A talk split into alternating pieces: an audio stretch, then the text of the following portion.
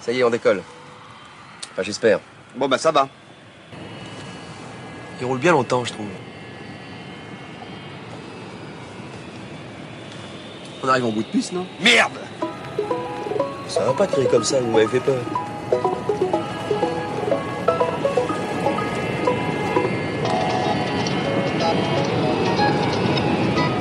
Pourquoi il décolle pas ce putain d'avion?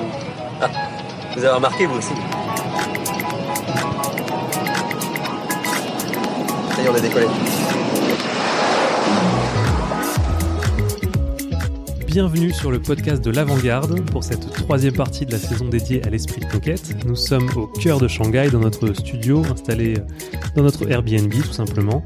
Je suis Sofiane Meghelati, cofondateur de Hack40 et d'Avant-Garde et j'accueille dans cet épisode Romain de Saint-Gelinet, jeune entrepreneur en Chine basé à Shanghai, cofondateur de la startup Rocket and AR. Bonjour Romain. Bonjour Sofiane.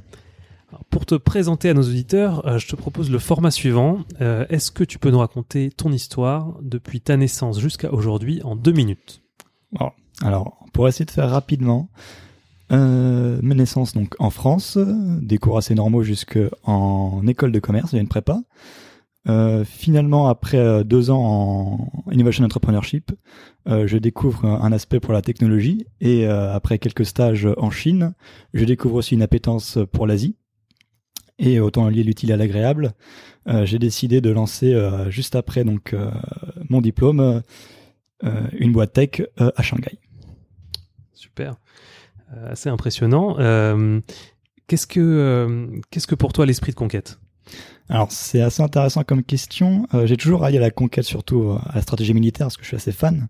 Mais euh, avant tout, ça reste pour moi une inversion. Donc le jeu de mots, c'est la conquête de l'esprit. Euh, dans le sens où au moment où on a une idée, qu'on arrive à rallier des gens à cette idée, à la faire la leur, que ce soit donc les cofondateurs, que ce soit les clients, euh, on peut parler de conquête, on peut parler des réussites. Et euh, c'est quelque chose que j'exerce en fait à chaque fois. Donc j'allie toujours la conquête, euh, l'idée militaire au business. J'essaie de me le représenter de cette manière-là. Et la capacité en fait à, à trouver la bonne personne, à la échanger avec elle, à la faire comprendre quel est l'esprit qu'il faut adopter. Et si elle comprend ça, qu'elle est capable de venir vers nous, c'est gagné. C'est une conquête. Et j'ai toujours voulu euh, cet échange en fait avec les gens aujourd'hui. C'est pour ça que je suis en Chine aujourd'hui. C'est non seulement parce que des gens m'ont conquis, euh, que j'en ai conquis certains qui sont venus avec moi en Chine et qu'on a nos premiers clients aujourd'hui. Très très très clair. Et puis euh, non, c'est clair que la, conquête euh, bah, du business, c'est hyper important pour pour tout entrepreneur, ne serait-ce que pour euh, pour valider que euh, que notre idée a du sens. Déjà, est-ce qu'on embarque un associé, est-ce qu'on embarque un premier client? Donc tu vas pouvoir nous raconter cette euh, cette histoire. Mais si on revient un tout petit peu en arrière, euh, pourquoi avoir euh, été vers la Chine déjà au niveau des stages? Euh, c'est plutôt une opportunité. Euh, si je reviens à ce que j'ai dit, j'ai été conquis, euh, principalement parce que j'ai rencontré une magnifique chinoise euh, quand j'étais en école de commerce. Et euh, à l'époque, je devais prendre un stage de six mois euh, pour euh, pour les cours. Et du coup, je me dit bon, pourquoi pas essayer la Chine? Et encore une fois, j'ai été conquis une deuxième fois par la Chine cette fois-ci. Et j'ai trouvé la ville de Shanghai absolument magnifique. La dynamisme qu'il y avait par rapport à ce qu'on avait à, à Paris, qui était complètement différent et les gens aussi qui venaient vers nous, qui étaient prêts à entreprendre, à parler, à communiquer. Et si on devait, enfin, commencer quelque chose, j'ai tout de suite compris que je devais le faire ici euh, et pas forcément en France. Et qu'est-ce qui t'a le plus marqué quand t'es quand t'es arrivé? Euh, principalement la facilité avec laquelle on, on va vers les gens. Euh, on est tous enfin expatriés ici. Euh, on est tous dans le même bateau et ça se ressent énormément. Et donc tout le monde est prêt à venir vers vous, à parler, à communiquer, à échanger, euh, à donner des idées, à aider. Chose qu'on n'a pas du tout quand on est à Paris, euh, vu qu'on est noyé dans la masse. Et c'est cette communauté qui m'a poussé à revenir ici. D'accord. Euh, alors, si on si on, on passe maintenant sur euh, sur ta startup Mhm. Rocket and AR, euh, qu'est-ce que c'est que, ce, que cette solution, ce produit? Euh, D'où ça t'est venu Puisque AR, bien sûr, donc on voit de suite qu'il y a, y de la télé, des technologies. euh, Rocket, euh, je sais pas, ça explose, ça va vite, euh, ça va ça va loin. Qu'est-ce que d'où d'où ça vient euh, Comment c'est comment l'idée est venue Comment est-ce que c'est devenu un business? Alors, euh, l'idée est venue, euh, je vais être un petit peu euh, étrange sur la réponse, mais d'un jeu vidéo. À la base, on était une équipe de cinq personnes dans le master de l'innovation entrepreneurship à l'ESRN, et on devait trouver un- une start-up à commencer et sur laquelle on serait noté à la fin de l'année pour avoir un diplôme. On n'avait pas trop d'idées à l'époque. Et je me suis mis à parler avec l'un des techs qui était avec nous dans l'équipe et on a parlé jeux vidéo, forcément un sujet qui rapproche. Et euh, on a évoqué le, le, sujet de Dark Souls. C'est un jeu extrêmement dur. Euh, on est tout seul dans un environnement hostile. Tous les ennemis sont plus forts que nous. Et si on meurt, on recommence au tout début. Extrêmement frustrant. Et la seule, euh, la seule chose qui peut vous aider dans ce jeu-là, à part votre skill, euh, ce sont des messages laissés par d'autres joueurs qui sont passés avant vous et qui vous donnent des conseils. Excellent. Euh, et on s'est dit mais c'est génial ça. Pourquoi on n'a pas ça dans la vraie vie? Et donc du coup on a commencé par une idée de réseau social. On pouvait poser des messages par terre, donc dans la rue, pour pouvoir orienter des personnes. Donc ça pouvait être euh, très communautaire, très euh, sur l'instant, et qu'on les voyait en électro augmenté. Le fait est que quand on a une équipe de cinq jeunes étudiants, euh, monter un réseau social et capable de ramener autant de gens pour que ça soit, pour que ça ait de la valeur, c'est pas possible. Euh, du coup, on a réorienté l'idée, on a gardé la technologie que tout le monde appréciait, sauf qu'à la place de la faire pour une communauté, on l'a fait pour des gens qui ont déjà une communauté. Donc on n'aurait pas eu ce prix, enfin cette acquisition de la communauté. Et ces personnes-là, ce sont les grandes corporations, les B2B, euh, qui ont font des événements, euh, qui ont des personnes qui les suivent. Et au fur et à mesure, on a développé le produit par itération euh, pour arriver aujourd'hui à sa startup Rocket NR. Parce que c'est vrai que la, cette technologie, elle est bon, ça fait maintenant plusieurs années qu'on entend parler, qu'on qu'on teste. C'est vrai la plupart du temps finalement sur des événements où euh, on nous propose d'aller euh, télécharger une application pour euh, augmenter un peu l'expérience qu'on peut avoir euh, sur une expo. Enfin, les musées sont, sont pas mal emparés notamment de cette innovation. Mhm. Où, où, on en est aujourd'hui de, de, cette technologie? À quel, à quel niveau elle se répand? Est-ce qu'à un moment l'usage devient vraiment courant ou est-ce qu'on est encore sur une émergence pour toi? On est clairement sur une émergence. Euh, on n'est pas du tout sur un usage quotidien, clairement. Euh, le fait est que c'est limité par les devices. On est toujours avec son téléphone pour le mass market et euh, en entreprise, il faut quand même être assez bon pour pouvoir commencer à utiliser de la réalité augmentée de manière précise. Aujourd'hui, ça se démocratise de plus en plus dans certains secteurs. Euh, le fait est qu'il y a beaucoup d'avances en hardware, donc avec euh, Microsoft qui fait des HoloLens, euh, Magic Leap, euh, même la Chine maintenant qui s'y met avec le startup Enreal qui fait de très belles choses. Euh, et nous, on s'est axé justement sur ce petit chemin entre les deux, entre le mass market et l'adoption précise en entreprise, en faisant les sales en B2B, qui ne demandent pas beaucoup de coding, qui ne demandent pas de design, et qui est accessible à n'importe qui juste avec une paire de lunettes. Alors ça prend quoi comme forme plus concrètement Donc ok, réalité augmentée, adaptée au corporate pour faire du sales. Mm -hmm. euh, Est-ce que tu as un cas à nous raconter pour qu'on puisse bien visualiser euh, comment ça fonctionne? Euh, alors l'un des premiers cas qu'on a eu, c'était avec une boîte euh, qui fait de l'automotive. Et le principe, c'est qu'ils sourcent des produits en Chine. et ensuite, ce sont des corporates des USA et de l'Europe qui viennent dans leur showroom pour préparer leurs achats, pour revendre ensuite sur leur plateforme dans leur pays. Donc on parle sur des deals qui sont qui ont plusieurs millions, c'est des gros deals. Et euh, jusqu'à maintenant, euh, ils étaient accueillis donc euh, dans les showrooms, mais avec seulement du papier, des flyers, des prints, assez classiques. Et la prise de, de données, elle n'était pas automatique. Ce qui est un peu dommage, alors que maintenant, aujourd'hui en 2019, on peut faire beaucoup mieux. Et on a eu l'idée de leur donner donc des paires de lunettes en réalité augmentée, des tablettes. Et donc maintenant, les corpos se baladent dans un showroom. L'information va exploser devant le produit. Ils vont être capables d'interagir avec, de lancer le produit à leur coéquipier, euh, de prendre des notes directement sur la tablette. Et toute cette information, elle est automatiquement récupérée pour pouvoir faire un traitement de la donnée euh, très rapidement. Donc beaucoup moins de manpower et beaucoup plus d'interaction. Et ça, aujourd'hui, c'était available. C'est juste que les gens ne sont pas forcément au courant que euh, l'hardware existe, que le software existe et que la technologie est stable. C'est juste qu'il faut l'allier, il faut un petit peu de commencement. D'accord. Et donc la, la création de, des contenus, euh, j'imagine qu'il y a aussi des, des, visuels, du design. C'est vous pour l'instant qui la, qui la prenez en charge pour le, pour le client? Et, Le client, il l'a déjà en fait. Parce que vu qu'il passe son temps à faire des flyers ou des catalogues, ou des PPT, il a ce contenu, il l'a préparé. Le fait est, c'est qu'il le met sur papier, ce qui ne sert à rien. Alors que si on le met directement sur le produit via réalité augmentée, comme un Wix, par exemple, enfin faire un site internet, et eh ben ils l'ont sur le produit dans une manière où ils peuvent interagir avec. Et l'interaction se fait via le software. Ok, super, super idée. Euh, Merci beaucoup. Ouais. Écoute, euh, bah, c'est super que ça puisse se lancer comme ça. Je crois que ça fait quatre mois maintenant euh, que, la, que, la, société est lancée directement depuis Shanghai. Tout à fait. Euh, vous êtes donc venu avec ton associé développer la, la, société. Je crois que vous avez été aussi bien accueilli ici. Il faudra que tu me, que tu me racontes. Euh, et si on, alors, excuse-moi de poser la question maintenant parce que la société est encore jeune, mais ok, donc je vois bien le lien entre la conquête de l'esprit et euh, le sales, etc. Mais quelle est, quelle est vous votre vision euh, de, votre startup dans, dans, plusieurs années Où vous voulez aller concrètement? Euh, Si je reprends les, mots de mon co-founder, partons. Ils vont vraiment être donc un déploiement général. Euh, moi, c'est surtout de démocratiser une technologie que je trouve très simple et très interactive. Euh, et de fait est qu'aujourd'hui, euh, si je vois des personnes équipées donc de lunettes et tablettes et qui sont capables de faire des choses, c'est quand même beaucoup plus beau à voir que quelqu'un qui lit un papier aujourd'hui. Et j'aimerais juste démocratiser une nouvelle méthode. Et cette méthode, ça passe par le début de Rocket NR. Et cette conquête, ça va être finalement la conquête des esprits, une meilleure façon de faire les choses, qui passe par la réalité augmentée et qui est aujourd'hui accessible. Alors pourquoi euh, pourquoi partir directement comme ça en Chine? C'est pas forcément euh, courant. Euh, la plupart des, entrepreneurs, en tout cas français ou francophones, ont plutôt tendance à, à débuter sur leur marché en se disant bah voilà ici j'ai à disposition un réseau, des ressources. Euh, je peux peut-être en même temps à côté peut-être faire un peu de freelance pour pouvoir lancer une startup qui n'est pas encore de revenus. Euh, très peu se disent allez euh, je pars directement à l'autre bout du monde euh, et je lance ma boîte. Donc qu'est-ce qui vous a fait vous venir ici? La réponse est assez simple. Quand on était en France, en fait, pendant nos études, on pitchait l'idée et les retours qu'on nous faisait, donc par les corpos, c'était ah, c'est une bonne idée. Quand on l'a pitché en Chine pendant le stage, on avait un retour différent. C'était c'est une bonne idée. Vous commencez quand? Et là, du coup, on a tout de suite compris que si on voulait réussir, c'était ici qu'on devait commencer. L'adoption de la technologie, les gens qui veulent essayer sont bien plus nombreux à Shanghai euh, qu'en France. Alors, comment ça marche quand on, euh, quand on arrive en Chine et qu'on se dit, allez, euh, je monte une boîte, je m'installe euh, Quelles sont un peu les démarches? Est-ce qu'il y a des facilités, des visas peut-être adaptés? Alors, quand on est jeune, c'est un peu compliqué. Les visas sont assez restreints en Chine. Aujourd'hui, ils ont sorti ce qu'on appelle le visa entrepreneur. Et euh, du coup, ça aide beaucoup, beaucoup les jeunes, principalement, à pouvoir commencer donc des, euh, des business en Chine. Euh, nous, c'est par, c'est par là qu'on est passé. On était trois Français à venir et on a tous ce visa-là.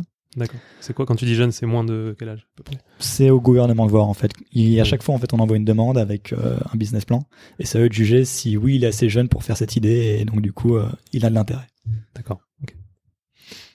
Donc, donc l'accueil euh, plutôt bon. euh, dans un pays ou même une région peut-être où, les visas sont, euh, sont toujours une, une difficulté ou en tout cas une clé pour, pour, pour arriver, pour s'installer.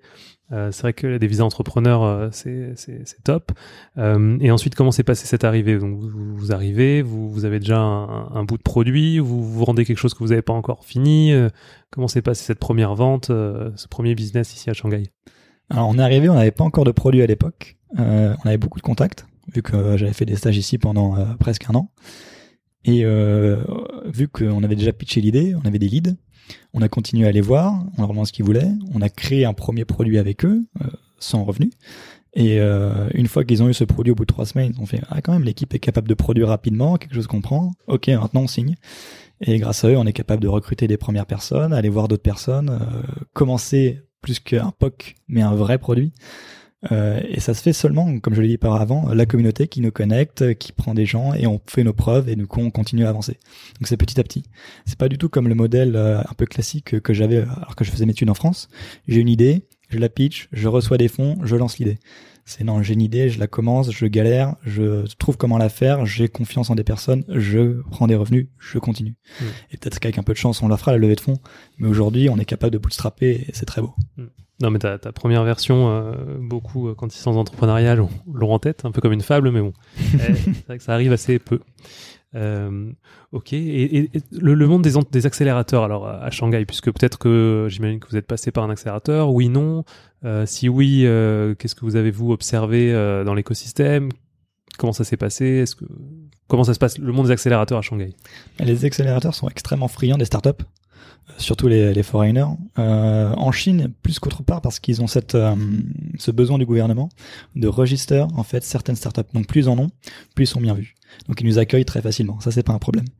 Euh, ça vient dans l'accompagnement, euh, où après il y a quand même une grosse barrière euh, Chine étranger et euh, la communication est assez dure. Donc une fois qu'on est dans l'accélérateur, on a notre visa, on a des bureaux, euh, mais on n'a pas beaucoup de support. Donc ils nous aident un petit peu avec l'administratif, mais si on veut se débrouiller, c'est par nous-mêmes. Euh, et à ce moment-là, c'est là où c'est beau, c'est que c'est la communauté foreigner, enfin étrangère de Shanghai qui entre en jeu et qui nous connecte. Et c'est là-dessus qu'on réussit. Donc on est accueilli par la Chine et poussé par les étrangers qui sont déjà là. D'accord. Donc en fait, ce que tu me dis, c'est euh, peut-être un peu ce qu'on avait vu nous euh, dans le sentier à l'époque, euh, il y a plusieurs années. D'abord plutôt des coworking ou du hosting. On vous donne des bureaux, etc. Mais pas forcément encore un gros réseau de mentors qui ont des méthodes à apporter, des retours d'expérience, qui vont. Donc il n'y a pas vraiment un programme, en tout cas d'éducation. C'est euh, ok. C'est vraiment très très limité en fait. L'accueil se fait de manière très administrative, donc dans les incubateurs chinois je parle, Et euh, c'est ensuite avec les personnes qu'on connaît qu'on peut pousser. Euh, je parle de la French Tech par exemple, qui est pas, qui n'a pas d'incubateur en soi, Mmh. mais c'est eux qui nous ont poussé le plus jusqu'ici aujourd'hui. Donc t'as vraiment eu ressenti cette entraide. Des... Non mais c'est top quand on arrive et qu'on qu'on voit l'entraide. Donc je pense que c'est vrai qu'à peu près dans tous les pays d'Asie, euh, on, on se connecte assez vite finalement et aux expatriés et à la French Tech hein, qui maintenant est dans toutes les villes et un réseau de, de plus en plus puissant. Et, et ça nous permet en tout cas d'avoir nos premiers euh, premières mises en relation, que ce soit pour faire un pitch, euh, pour faire un POC, une première vente. Mais en tout cas c'est un bon pied à l'étrier, c'est clair. Euh, donc le monde automobile, si on revient à ton premier client, euh, Mhm. que- quels sont vos prochains défis? Euh, notre prochain défi, ça va être, euh, comment dire, de faire que la solution soit mass market. Parce qu'aujourd'hui, on fait euh, à la main euh, pour chaque nouveau client, parce que chaque nouveau client a ses spécialités. Euh, ce qu'on espère, c'est qu'on ait finalement assez de clients pour avoir développé toutes les features qu'on veut demander aux futurs et pouvoir faire un produit standard à, de- proposer à tout le monde. Le problème, c'est que on est peu nombreux, on est une petite startup, et que les projets qu'on nous demande sont assez gros, vu qu'on travaille avec des corporations. Il faut qu'on donne beaucoup de nous en termes de temps euh, pour pouvoir réussir à, à faire leur projet dans les temps. Et le fait est qu'on travaille la nuit, on travaille le week-end, euh, mais c'est la vie de startup, donc on s'en plaint pas pour l'instant. Tant que vous avez l'énergie, la jeunesse, ça. oui, à fond.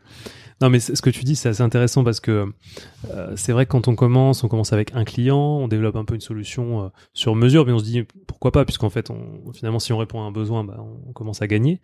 Mais euh, se pose vite la question de euh, bon, si on a un deuxième, un troisième, il va falloir qu'on arrête de plus en plus le sur mesure, qu'on trouve du standard. Et ça, c'est vrai que c'est le défi de, beaucoup beaucoup de startups qui se lancent parce que le risque est assez évident, hein, c'est de devenir finalement de plus petit à petit, même euh, si vous avez une spécificité AI, une agence finalement et qui, qui fait du sur-mesure. Donc ça, c'est vrai que c'est un risque euh, que tout le monde euh, dans ce modèle-là cherche à avoir un produit euh, réplicable, euh, standardisé.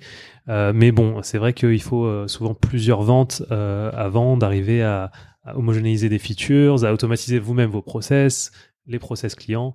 Donc c'est pour ça que je demandais euh, où vous allez, vos défis, c'était pour, pour voir un peu. Ok. Écoute, euh, toi qui donc vous êtes venu à trois, c'est ça? On est venu à trois, donc deux co-founders et quelqu'un qui euh, qui croit au projet mais qui veut reprendre ses études après, donc du coup il est venu à temps. Euh, Aujourd'hui, on est six. Euh, on a donc deux plein temps et deux stagiaires qui sont très intéressés par le projet aussi. Je trouve que c'est plutôt une belle croissance. On pensait pas être aussi nombreux si vite. Et comment dire? Et ces six, enfin les quatre autres du coup, sont aussi des Français ou c'est des, des, des personnes chinoises ou asiatiques ou d'autres nationalités? on a deux, donc trois Français, un Chinois et deux Suisses. D'accord. Donc on, est quand même un petit peu international. Les Suisses parlent allemand, donc ils ne sont pas français-suisses. donc on est, on parle tous anglais dans, dans la boîte. Euh, et on essaie de plus en plus, oui, de trouver en fait euh, le profil, peu importe sa nationalité. Euh, S'il a l'envie, euh, et ça se voit assez vite, généralement le fait qu'il s'oriente vers la start-up et qu'il est intéressé par la technologie, c'est comme ça qu'on a trouvé des personnes qui travaillent avec nous aujourd'hui. Euh, c'est qu'ils ont une, une, une croyance dans la réalité augmentée, ils veulent euh, apprendre comment ça marche, pouvoir l'utiliser parce que dans deux ans, trois ans, ça sera euh, la technologie à connaître. Et ça coûte combien à peu près de monter une, une petite équipe comme ça euh, pour, euh, pour se lancer? Ils ont six personnes, enfin deux fondateurs et quatre, euh, deux fondateurs, deux salariés, deux stagiaires, on va dire. C'est c'est quoi à peu près les budgets sur un an pour qu'on ait une idée? Euh, sur un an, nous alors avec mon associé, on était parti avec euh, 24 000 euros pour tenir six mois. Euh, le fait est que vu qu'on a un client maintenant, ben, on va tenir un peu plus longtemps. Et ça nous a permis donc de recruter euh, une, une autre personne et deux stagiaires. Donc je dirais que si on veut tenir euh, un, un an avec une bonne équipe, je parle là d'une équipe jeune mais motivée, parce que si vous voulez des personnes expérimentées en startup, ça c'est un autre budget. Avec euh, 40 000 euros, ça peut se faire. D'accord. Et, et donc toi, ton rôle est vraiment euh, sur le développement commercial et ton associé plus sur la, tec- sur la technologie. Ça? Euh, pas tout à fait. Non. Euh, moi, donc moi, je suis très donc sur ce qui est euh, finance, commercial, euh, BD, recrutement, administratif. En fait, je fais en sorte que tous ceux qui travaillent avec moi euh, puissent travailler. Donc, ils aient des projets, des clients, un accès à des bureaux, euh, tout ce dont ils ont besoin. Et euh, mon associé Nicolas, lui, donc c'est le product manager. Euh, parce que lui, il a fait deux ans en corporation. Euh, il sait euh, ce qu'ils ont besoin. Il connaît comment, enfin, il sait comment faire le produit. Euh, donc, il travaille principalement là-dessus. Et notre troisième français, donc Thomas, lui est tech et il a créé notre premier POC. Aujourd'hui, grâce à ce POC-là, on est capable de travailler dessus, Nicolas et moi, sans faire de la technologie. Même si du coup, au passage, on a appris à coder et à faire du game engine. Donc, tant mieux pour nous. et grâce à ça, on peut continuer à travailler même sans tech. Mais par contre, si on veut arriver à un produit fini, bien sûr qu'il nous en faudra. Et alors bon, ces, premiers mois, euh, bon là j'imagine que ça doit être la folie. Euh, voilà, tu te dis on dort plus, on bosse le week-end, etc. En plus à l'autre bout du monde, euh, comment ça s'est passé? Moi, je, m'intéresse beaucoup à ce premier client parce que j'imagine qu'il y a eu beaucoup de, de difficultés et donc d'apprentissage pour vous. Qu'est-ce que vous avez rapidement appris? Est-ce que vous avez totalement changé par rapport à vos premières intuitions? Et peut-être pour nos auditeurs euh, voilà, si, jamais on, vous, voulez répliquer cette approche à d'autres clients, comment vous vous pitchez en fait? Comment vous allez pitcher un client euh, sur votre valeur? Euh, Alors le client qu'on a rencontré, il nous a énormément changé. en tout premier, nous on voulait faire donc comme tout le monde en fait, de, de la réalité augmentée en marketing, mais de manière intelligente. Et on s'est rendu compte qu'il y avait peu d'opportunités là-dedans. Et c'est à beaucoup de discussions avec ce client-là qui a vu l'intérêt de la technologie par lui-même, si ce serait bien si c'était là-dedans, euh, est-ce qu'on pourrait faire quelque chose? On a créé une première démo, et du coup on a commencé à signer le deal avec eux, et on a orienté tout notre nouveau projet euh, sur cette nouvelle technologie. Donc à la place de faire du marketing, on fait du B2B sales de manière intelligente. Et euh, là-dessus, en fait, beaucoup de corporations sont, touchées, principalement en Chine, parce que c'est un pays où on source énormément. on n'a aucun, aucun regret à avoir pivoté comme ça, parce que c'était pas la première fois. Et euh, le fait d'avoir un client qui confirme le besoin, qui est un besoin réplicable, euh, fait qu'on est assuré, euh, si on continue dans cette démarche-là, à écouter les autres clients qui ont ces mêmes besoins, à avoir un produit qui finalement pourra être répliqué. Donc là-dessus, on est assez serein.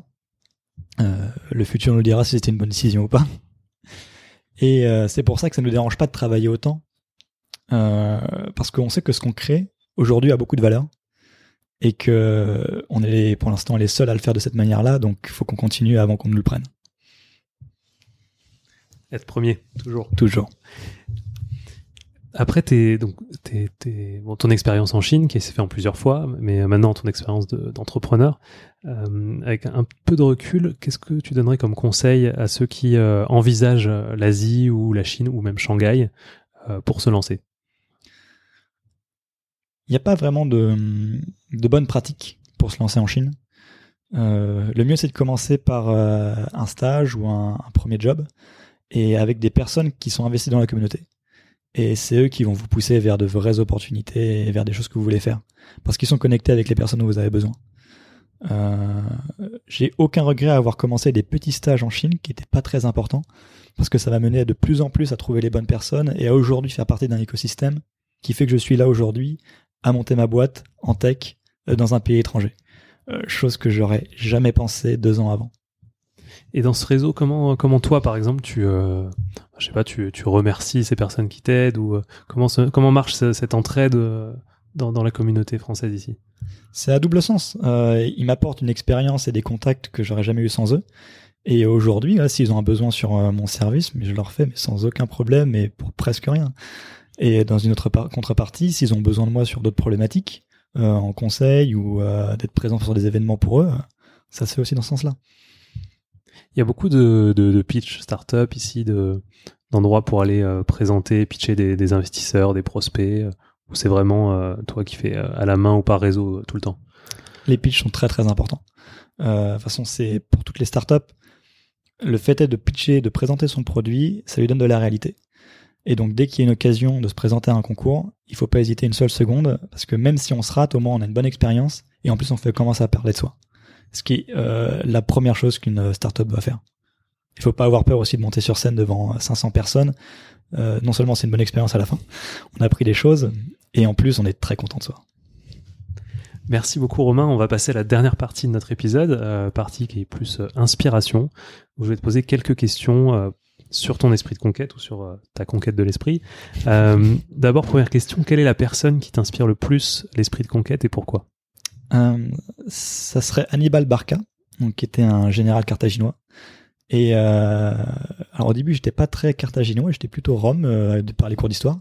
Mais le fait est qu'en étudiant un petit peu plus le personnage, il a quand même à lui tout seul défié la plus grande nation du monde à l'époque. Et il avait beau avoir tout contre lui, surtout à la bataille de Cannae, et il a quand même réussi. Donc dans un pays étranger avec peu de ressources, il a gagné avec les quelques les contacts qu'il avait, donc les contacts des Gaules, euh, contre la superpuissance mondiale. Et juste le fait qu'il a réussi à faire ça, pour moi, fait un personnage absolument incroyable. Donc les, souvent les, les personnes qui nous, qui nous inspirent, c'est vrai, euh, sont des gens qui, dans des situations où c'était totalement impossible et en fait, euh, d'une façon ou d'une autre, par leur créativité ou leur courage ou leur audace, euh, ils arrivent à, retourner ces situations. Mais c'est vrai que c'est c'est quelque chose d'hyper important quand on se lance dans, aventure entrepreneuriale où en fait euh, très vite, euh, tu nous en parlais aussi, les gens vont pas forcément euh, nous encourager à fond, ce qu'il faut pas toujours comprendre. En plus, l'Asie, euh, c'est en plus loin, donc euh, voilà, j'imagine que toi aussi, tu as dû souvent être avoir ce retour des gens peut-être qui te qui te disent voilà, écoute, est-ce que tu es sûr? Ça paraît assez peu probable de réussir. Enfin, je sais pas si tu as vécu ça. Ah, J'ai eu un plutôt bon support en général, mais c'est vrai que généralement, ils veulent que je rentre quand même. Tous ceux que je connaisse. Bon, tu rentreras vainqueur, on va dire. On espère. On l'espère. Euh, une phrase qui te qui te motive? Euh, c'est la phrase suivante. Le pire ennemi d'un bon plan, c'est l'espoir d'un plan parfait. Donc c'est de Napoléon Bonaparte et euh, j'adore cette phrase parce que on peut faire toutes les études qu'on veut, tous les détails, préparer au maximum euh, ce qu'on veut faire, ça marchera jamais comme ça. Donc autant partir d'une bonne base, commencer à étirer dessus et là ça marchera. Et je, je être honnête, je suis en plein dans euh, la troisième partie de Casa des Papel. Je sais pas si tu connais cette série. Si je connais. Et je crois que la troisième partie est exactement sur ça. Donc je laisse les auditeurs qui connaissent pas découvrir cette série qui est, qui est assez intéressante. On ne spoilera pas. Non, non. Euh, Est-ce qu'il y a une référence euh, qui, qui pourrait inspirer les auditeurs sur l'esprit de conquête? Si je pouvais conseiller un, un roman, ça va être La pierre et le sabre, donc de Eiji Toshika- Yoshikawa, qui est une biographie romancée euh, de Miyamoto Musashi, donc un samouraï du Japon, euh, qui a écrit le traité des cinq roues. Et euh, donc ça a beau être romancé, ça reste assez historique d'une certaine manière. Et encore une fois, ça reprend un petit peu l'histoire d'Hannibal Barca, donc c'est quelqu'un qui part de pas grand-chose et qui finalement s'élève euh, spirituellement et aussi physiquement euh, donc dans le Japon féodal. Et c'est très très inspirant comme histoire.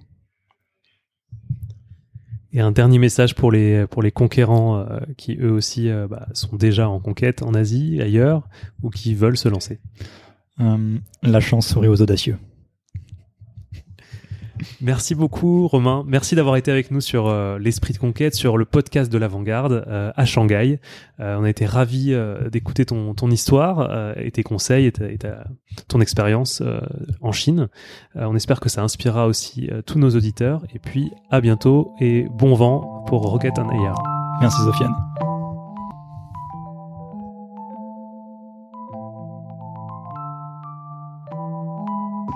Révolutionnaire, quoi. Il faudrait réveiller un peu nos vieux démons, quoi. Il faudrait se faire entendre un petit peu une bonne fois pour toutes, quoi.